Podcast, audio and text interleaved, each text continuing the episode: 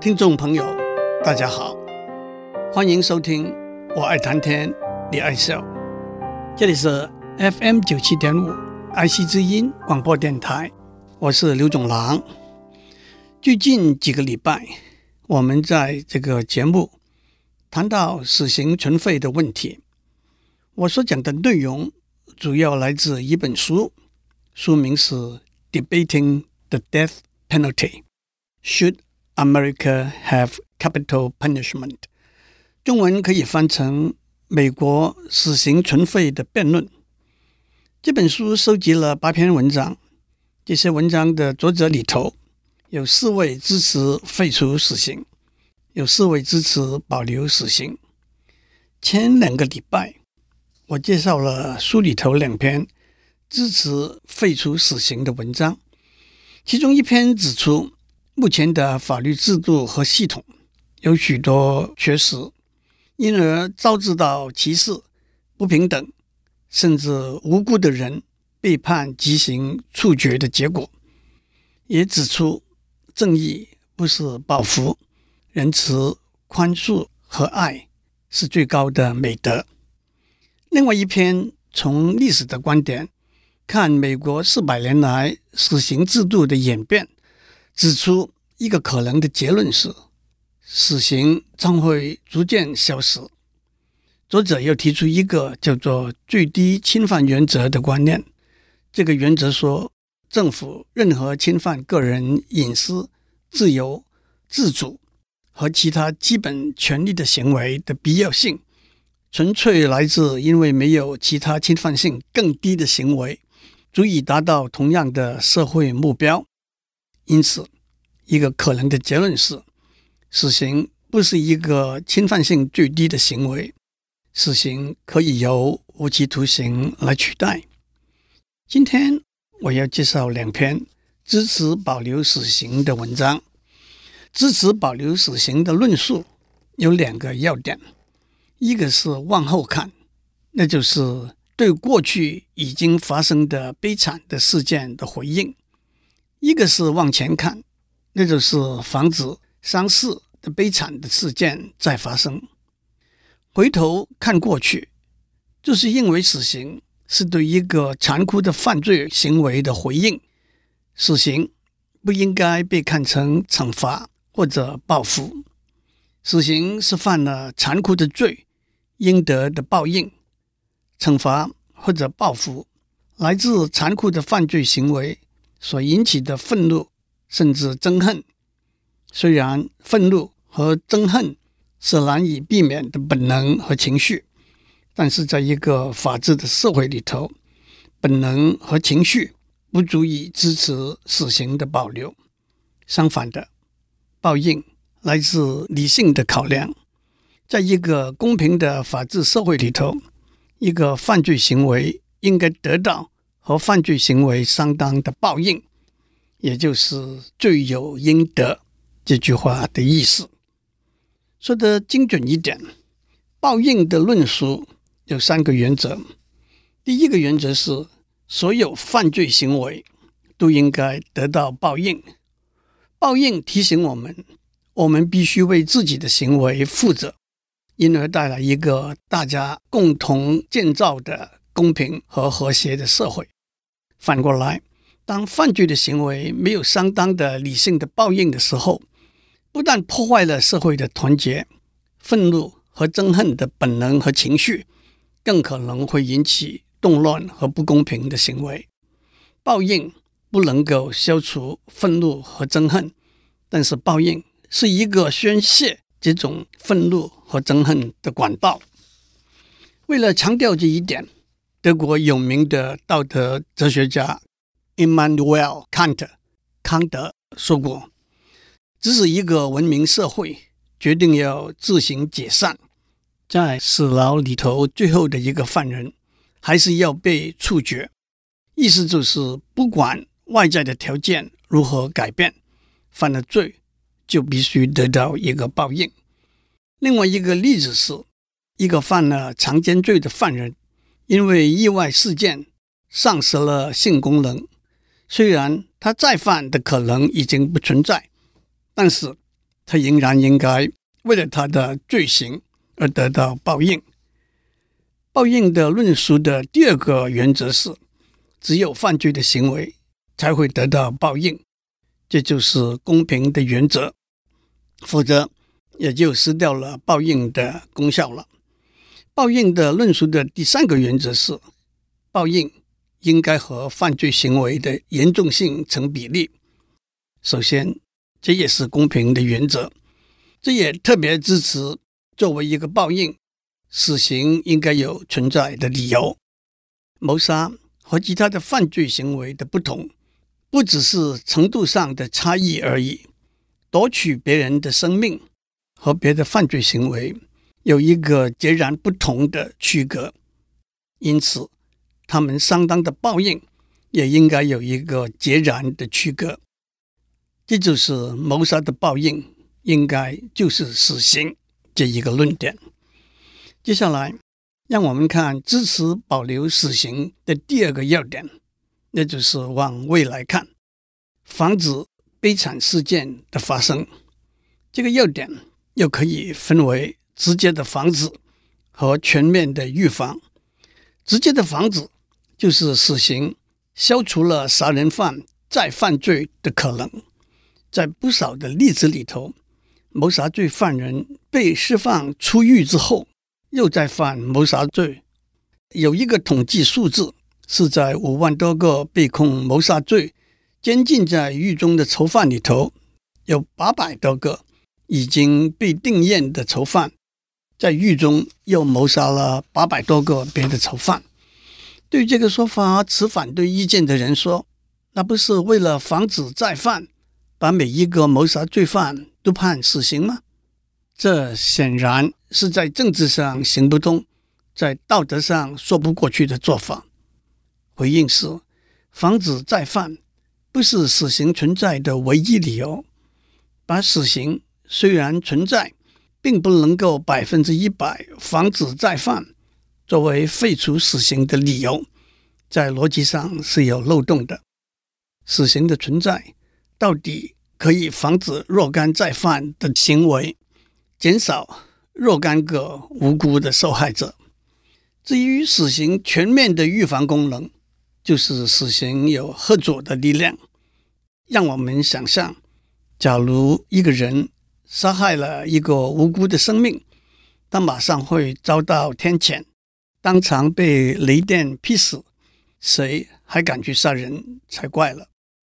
不过，让我们比较逻辑的来推论：第一，对任何人，包括可能犯罪的人，越害怕，就会有越大的吓阻力；第二，任何人，包括可能犯罪的人，对死亡的害怕超过对任何合乎人道的惩罚；第三，死刑是一个合乎人道的惩罚，因此，第四，对任何人。包括可能犯罪的人，死刑的吓阻力超过任何合乎人道的惩罚。换句话说，以常理来推论，一般人甚至所有的人，监禁的吓阻力大于罚款。监禁二十年的吓阻力大于监禁两年，终身监禁的吓阻力大于监禁二十年，死刑的吓阻力大于终身监禁。除了逻辑和常理的推论之外，在好些案例里头都支持死刑吓阻的力量。例如，有些犯了会被终身监禁的罪的人，当他面临在被逮捕和杀害逮捕他的人来逃脱两者之间做一个选择的时候，他会选择被逮捕，原因是他害怕死刑。宁愿选择终身监禁。例如，许多预谋犯罪行为的人刻意不携带手枪或者其他足以杀人的凶器，原因是避免谋杀行为的发生，因而遭到死刑的惩罚。例如，计划谋杀罪的人会先把受害者从死刑还存在的一周带到死刑已经被废止的一州，这样他会避免。被处死刑的可能。此外，也有统计数据支持死刑的吓阻力量。从一九六八年到一九七六年，由于美国最高法院的几个判例对死刑的执行是否违宪提出质疑，差不多在十年之内，全美国没有执行任何死刑。到了一九七七年，在美国许多州，死刑又恢复了。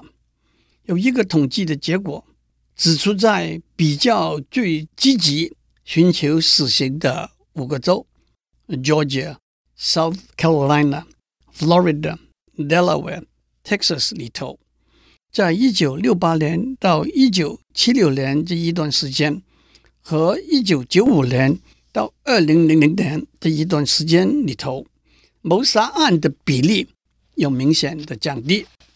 例如，从每十万人里头有十五个谋杀案，降低到八个谋杀案。此外，支持死刑存在的阵营也有其他统计数据，指出从谋杀案比率的降低，可以得到死刑的确有合作的功能的结论。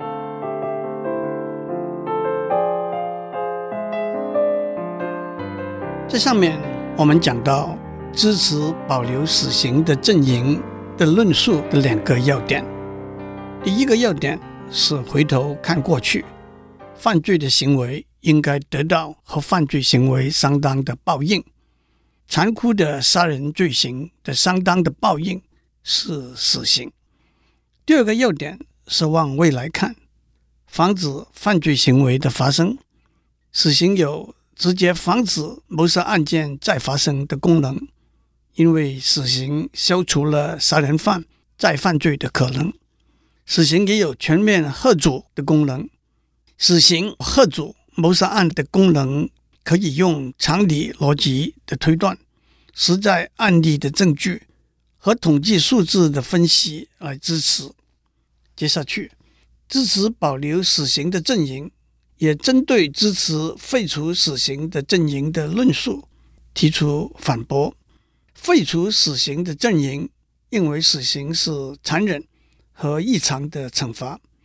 支持保留死刑阵营的回答是：首先，执行死刑的方法已经逐渐改变，减少受刑人的痛苦。退一步来说，残酷的谋杀罪是不是也应该得到所谓残酷的报应？废除死刑的阵营说，从历史的演变来看。过去许多犯罪行为，包括强奸、绑架、叛国，都可能被判死刑。但是，死刑的应用逐渐只限于极端残酷的谋杀罪。这个趋势将会导致到死刑的废除。支持保留死刑的阵营的回应是：把死刑的应用范围的逐渐缩小，解释为社会对人性的尊严。逐渐了解的说法未必一定正确。死刑的应用范围的逐渐缩小，也可以解释为社会逐渐失去主持正义的信心和决心。今天的社会允许在电视上播送残忍的流血杀人的影片，而且尺度越来越宽，也广泛的接受了了解带来宽恕的论调，但是。支持保留死刑的阵营认为，每个人仍然要为自己的行为负责。从行为负责的观点出发，甚至指出许多严重破坏社会安定和信心的行为，例如大公司管理层严重的掏空案，导致到员工失业、股东权益受损、经济市场动荡，何尝不应该受到最严峻的处分？废除死刑的阵营认为，按照统计资料，差不多所有的谋杀犯都曾经有某一个程度的大脑上的损害。支持保留死刑的阵营认为这个说法太笼统。许多人因为使用酒精和药物，在运动的时候或者意外里头的冲撞和中风等病症，大脑都会受到损害。除非我们能够断定什么样的。大脑的损害会导致到什么样的犯罪行为？否则没有一个谋杀罪犯会被判死刑，因为每个犯人都可能宣称大脑受到损害。更何况，目前的法律对心智不全或者暂时失去理智的杀人的罪犯是有特殊的考量的。废除死刑的阵营提出的最低侵犯原则说，社会必须用最低的侵犯行为来达到社会所有追求的目的。撇开无期徒刑是不是可以作为最低的侵犯行为来取代死刑，以达到社会追求的公义和谐的目标不谈，支持保留死刑的阵营站在公平正义的立场，反对所有犯罪行为的惩罚都以最低侵犯作为上限的说法。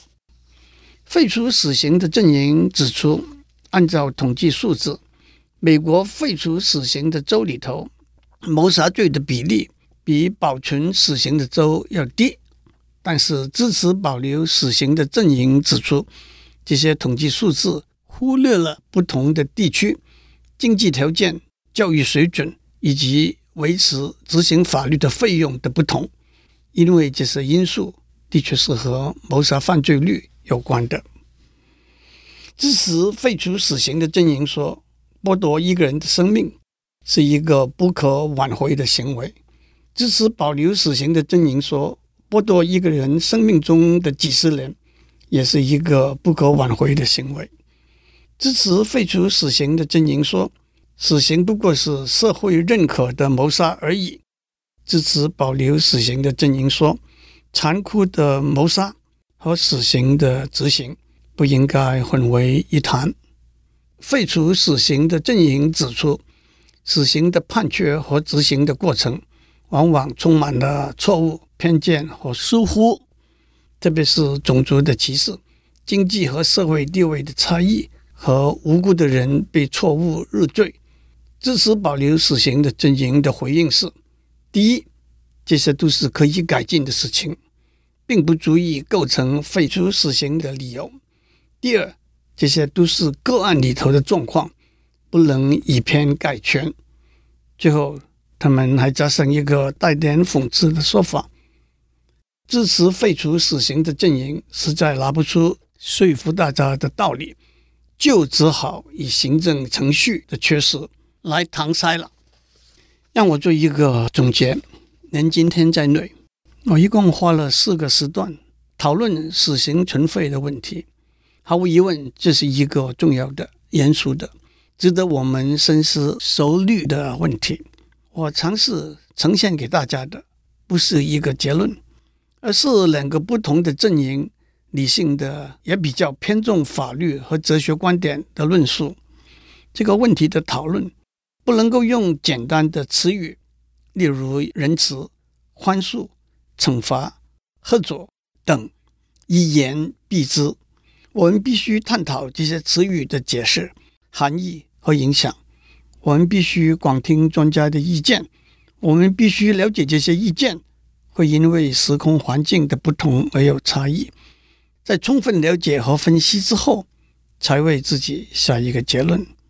让我跳到更高一个层次，在今天的社会上，我们常常面对许多和死刑存废同样重要和严肃的国家和社会的话题，我们也必须用理性的分析来探讨这些话题，不可以意气用事。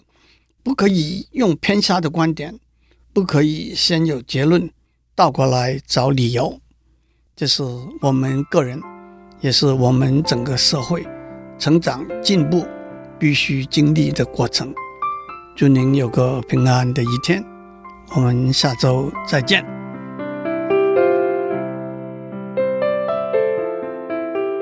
以上内容由台达电子文教基金会赞助播出。